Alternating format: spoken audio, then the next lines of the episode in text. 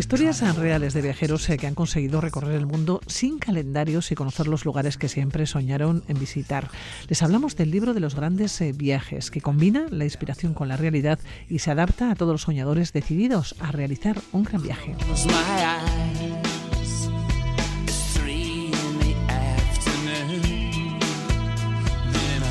Un libro que ofrece toda la información para lanzarse a una aventura única. Ofrece historias reales de 131 viajeros que en coche, transporte público, moto, barco, autostop o simplemente a pie se atrevieron a cambiar su vida.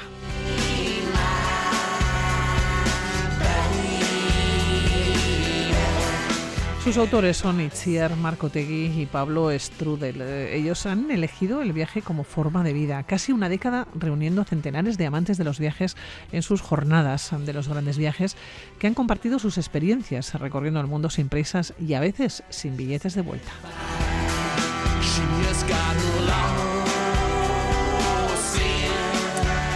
Pablo Itziar, ¿cómo estáis, Segunón? Muy buenas, ¿qué tal? Hola, buenos días. Oye, menudo pedazo de libro que nos encontramos encima de la mesa. ¿Por qué? Porque son muchos años que habéis tenido que, en principio, ¿no? que resumir y que habéis tenido que elegir a 131 viajeros. Entiendo que ha sido muy complicado y que la selección ha tenido que ser dificilísima, Pablo.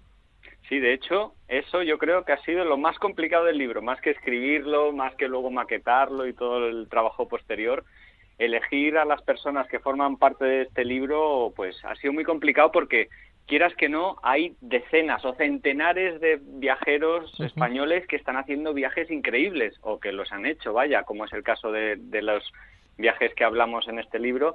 Y bueno, nos ha, hemos intentado que hubiera mucha variedad. Sí, se nos han quedado muchísimos viajeros que meter en el libro, muchísimas historias, pero los 131 que están, están ahí porque tienen viajes muy, muy potentes y muy variados, con mucha diversidad de perfiles. Oye, Itziar, ¿por qué este libro? Pues fue un encargo. Eh, vino una editora del Lonely Planet a las jornadas de los grandes viajes, salió entusiasmada con el ambiente que se respiraba, con la inspiración que, que palpó en, en, el evento y dijo, vamos a hacer un libro. Y nosotros, pues claro, nos pusimos manos a la obra y reunimos las historias de, de, viajeros precisamente porque, al igual que en las jornadas de los grandes viajes, lo que nos parece interesante es poder ofrecer referentes de gente que es normal, como tú, como yo, como tu vecino de arriba, que un día pues decidió dar el paso y hacer un, un, viaje largo, ¿no? Porque muchas veces creemos que lo que falta precisamente es eso, referentes, ver que hay alguien que con tus circunstancias ha hecho eso con lo que con lo que sueñas. Bueno, para quien lo sueñe, evidentemente.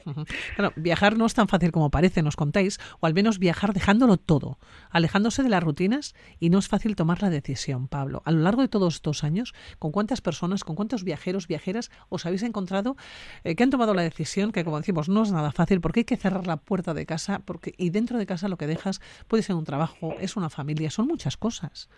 Sí, es lo más complicado, tomar la decisión, el hecho de comprometerte con tu proyecto, con tu idea, con tu sueño y decir, venga, que sí, que lo voy a hacer y, dar carpetazo a esas otras cosas que has mencionado que en un viaje largo hay que tener en cuenta, como son el trabajo, la casa, la familia, y, luego cuestiones ya de la planificación de un viaje largo, pues como son el tema de los visados, las vacunas. Es lo más complicado porque hacer un viaje durante meses o años, como es el caso de los que forman parte del libro, pues eh, exige unas renuncias al final, ¿no? Renuncias un poco a, a tu vida cómoda en tu ciudad, en tu entorno que conoces y demás, pero una vez toma la decisión, nadie de los que forman parte del libro, ni ninguno de los viajeros que hemos hablado ah, en las jornadas o que hemos conocido, nadie se ha arrepentido. Y esto es porque, claro, de repente disfrutas de tu pasión sin fecha de retorno o con una fecha de retorno muy lejos en el tiempo, ¿no?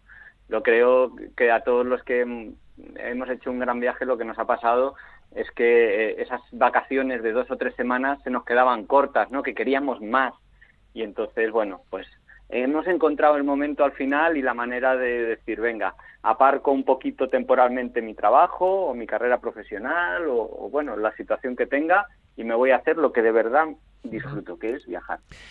Pero hay que volver, sí, tampoco suele ser fácil el retorno, ¿no? Tras meses e incluso años fuera del lugar de origen. Es que son como dos partes, ¿no? Eh, bueno, dos. Tiene varias partes. Primero tomar la decisión, luego ya dar eh, el paso de marcharte. Pero es que hay que volver. Sí, depende mucho de las condiciones en las que vuelvas. Es decir, depende mucho de si vuelves porque ya consideras que el viaje ha terminado, que te apetece volver, que te apetece regresar a tu familia, a tus amigos, a tu entorno, o si por el contrario regresas pues porque se te acaba el dinero o porque te has puesto enfermo por alguna circunstancia, ¿no? Eso hace que la vuelta pueda ser muy placentera, el reencuentro con todo eso que en, en ocasiones has echado de menos, o que te veas obligado y te quedes con la cosilla esta de que me hubiera gustado seguir. Entonces, quien ha vuelto, por ejemplo, o bien porque decidía que se acababa el viaje, o ha vuelto con un proyecto, o ha vuelto con ganas de hacer algo y de poner en marcha algo pues que le apetecía hacer, ese regreso suele ser mucho más amable, mucho más agradable que quien vuelve sin, bueno, sin saber un poquito qué hacer. Pero bueno, el regreso también es, tiene una parte muy buena, ¿no? Que es eso, el, reencuentro, y eso siempre es bonito también. Bueno, esa es la primera parte, que es la fundamental, pero luego a la semana que ya te has reencontrado, has saludado ya toda la familia y has estado ya la cabeza pensando en volver. Muchas veces sí, muchas veces, y de hecho más de un viajero de los que aparece en este libro se hizo un viaje pensando que iba a ser ese el viaje y al poco tiempo, a los meses o al año, se ha vuelto a ir y ha eh, cambiado de dirección o de destino y se fue y se fue a seguir el viaje o, o, hacer un nuevo viaje, que también es una opción, claro. Hay una reseña que me gusta mucho del libro que dice que lo que demuestran las 131 historias increíbles recogidas en él es que los protagonistas no son héroes ni personas particularmente extraordinarias, sino gente normal sin superpoderes, Pablo. Sí, como decíamos antes, gente como tú, como yo, como el vecino de arriba, pero que sí que tenían ese componente o esa inquietud de viajar durante más tiempo. Al final, hacer un gran viaje está al alcance de todos, lo que pasa es que requiere de un compromiso, eh, porque requiere ahorrar, requiere sacrificar en cierta manera o temporalmente la carrera profesional, eh, la distancia con la familia, los amigos, el entorno. Entonces, yo creo, sinceramente, de verdad lo digo, que todo el que quiera hacer un gran viaje puede hacerlo. Es verdad que no todos los momentos son los idóneos. Tal vez alguien esté, pues, que tiene que cuidar de algún familiar, por ejemplo. Pues, bueno, igual en ese, durante ese periodo no puede hacerlo, pero ¿por qué no hacerlo dentro de tres o cinco años? Un viaje largo normalmente hay que planificarlo un poquito, al menos eh, para eso, para ahorrar, para ir soñando, para ir pensando qué es lo que más nos gustaría hacer. Entonces, bueno, no hay que precipitarse, pero tampoco dejarlo. Si vas pensando, ya lo haré más adelante, puede ser que algún día te arrepientas porque nunca se sabe qué puede pasar en el futuro. Y en esta elección o esta selección ¿no? de 131 personas se os han quedado probablemente muchos viajeros, muchos aventureros, aventureras en el, en el camino. Yo no sé eh, si pensasteis en algún momento, habéis pensado que esto puede tener una segunda parte. Bueno, hablaremos con la editorial a ver qué opina. Pero sí que es verdad que, que cada vez hay más gente haciendo viajes de este estilo y que también se cuentan más, con lo cual es mucho más fácil para nosotros conocer sus historias y bueno contactar con ellos, ¿no? Que yo creo que de cuando empezamos nosotros a hacer las jornadas de los grandes viajes en 2013 casi costaba encontrar gente que hubiera hecho viajes largos y, y ahora, diez años después, es que es, hay gente que incluso se postula, ¿no? Dice, oye, que voy a hacer un viaje, seguidme, o, que quiere dar una charla en las jornadas, porque cada vez yo creo que se va perdiendo más el miedo y, también, como te decía antes, el tener referentes de gente que lo ha hecho, pues anima a otros a, a dar ese pasito. Y elegir las historias pues, ha sido lo más complicado porque queríamos que fuera muy variado, que hubiera de todo y que estuviera representado, ¿no? Que haya familias, que haya gente que viaja sola, gente que va en pareja, distintos medios de transporte, distintos destinos, distintas características personales y entonces hemos hecho como un puzzle para bueno dar un abanico de, características y un poco mostrar eso que, hay muchas maneras de viajar y que, que, se puede hacer.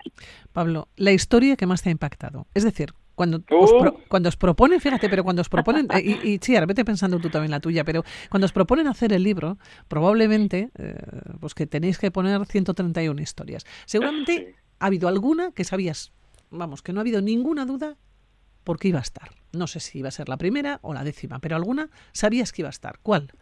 Qué complicado esto que nos dices, de pues verdad. Pues te, voy a decir elegir una y Chiar, vete pensando otra. ¿eh? Mira, pero la que se me viene a la cabeza ahora, pero no por eso, porque para nosotros son igual de importantes e interesantes todas las historias. Pero quizás porque te haya impactado o te haya llegado más. La que se me viene ahora a la cabeza, porque tal vez es algo que me gustaría hacer algún día, es un viaje en moto.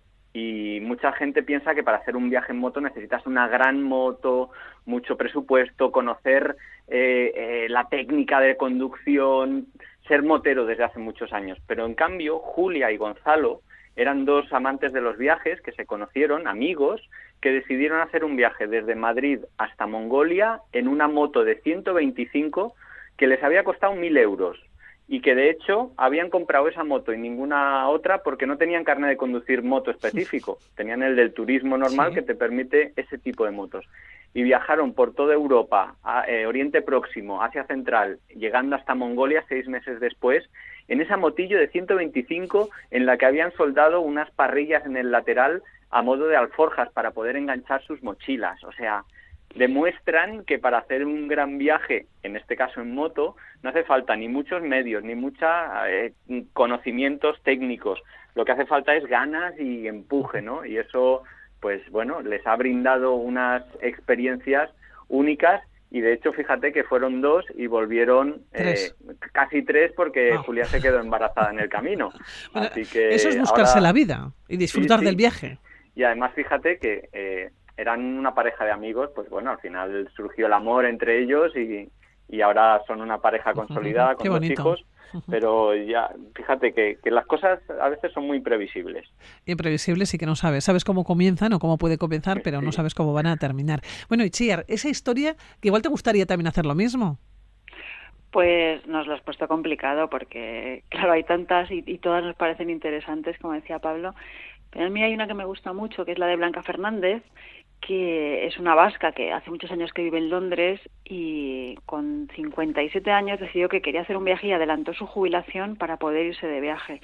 Y lo hizo en bicicleta, que ella tenía una bicicleta, la usaba por la ciudad, pero nunca había hecho un viaje largo en bicicleta y dijo, bueno, pues me voy porque le parecía un medio de transporte que le gustaba y se fue hacia el este y llegó hasta Tailandia en bicicleta, atravesando toda esa central, bueno, un viajazo y lo que pasa es que tuvo que volver porque fue justo la época del Brexit y, ella tiene dos hijas y le dijeron mamá vuelve que tienes que hacer los papeles que si no todos estos años viviendo en, en Londres no te van a servir de nada es como si no vas a tener ningún derecho entonces tuvo que volver una vez que tuvo los papeles arreglados, dijo, uy, esto que se me ha interrumpido el viaje a mí, que yo tenía ganas de más, así que embarcó la bici hasta el Cairo y desde Egipto se recorrió toda la costa este de África, hasta Sudáfrica, y después por la costa oeste fue hacia el norte hasta camino a casa.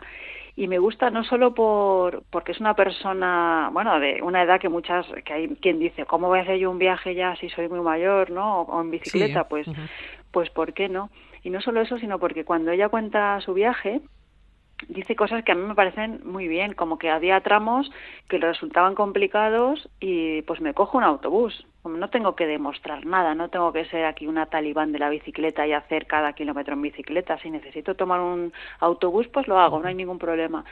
Y luego también porque en la última parte del viaje, cuando estaba, no recuerdo bien ahora, si era por, por Ghana o por ahí, ella notaba que ella lo expresa de una manera muy bonita diciendo ya no estaba viajando ya estaba volviendo a casa. Notó que ya tenía ganas de volver no entonces incluso tomó otro avión para adelantar parte del camino y hacer el último tramo desde recorrer España visitando amigos y, Francia ya bueno pues volviendo a casa con ganas de volver no que muchas veces parece que, cuesta reconocerlo pero que también es importante no y oye y qué bonito el no tener que demostrar nada. Es que vivimos una sociedad que parece que tenemos que estar demostrando todos los días algo. O bien en el mundo del trabajo o bien en el mundo de las relaciones sociales no o cuando tenemos siempre demostrando algo. Y quizás que no tenemos que demostrar nada Exactamente, esa es la idea, ¿no? Que por eso no me gusta esta historia, porque ella es como muy sincera. Dice, bueno, pues lo he hecho así porque en el fondo este viaje lo tienes que disfrutar y esto vale para todos los viajes, lo tienes que disfrutar y no hacerlo porque has dicho que lo ibas a hacer o no hacerlo porque qué van a pensar, sino hacer lo que a ti te parezca que al final y al cabo es, tu viaje y es tu vida. Bueno, aquí está el libro de los grandes viajes eh, que echaremos mano de él eh, a lo largo de este, de este programa. Mm, aventureros, eh, daros las gracias por atender la llamada de Radio Vitoria, Itziar y Pablo. Y bueno, aquellas personas que ahora mismo, bueno, es que me apetece muchísimo ¿no? seguir con todas estas historias. ¿Cómo pueden? acceder a él. Pues es un libro que está disponible en casi todas las librerías porque está publicado por Planeta. Entonces, en Elcar, en todas las librerías de viaje, en librerías de barrio pequeñitas lo pueden encargar perfectamente, pero desde luego pues en las grandes librerías como la Casa del Libro o similares estará. Es muy fácilmente accesible. Pues aquí está el título, el libro de los grandes eh, viajes. Pablo Strubel y Chiar Marcotegui, que daros las gracias, como siempre, por atender la llamada, que os vaya todo estupendo, ya seguiremos hablando. Muchas gracias, Pilar. Un abrazo. Un abrazo.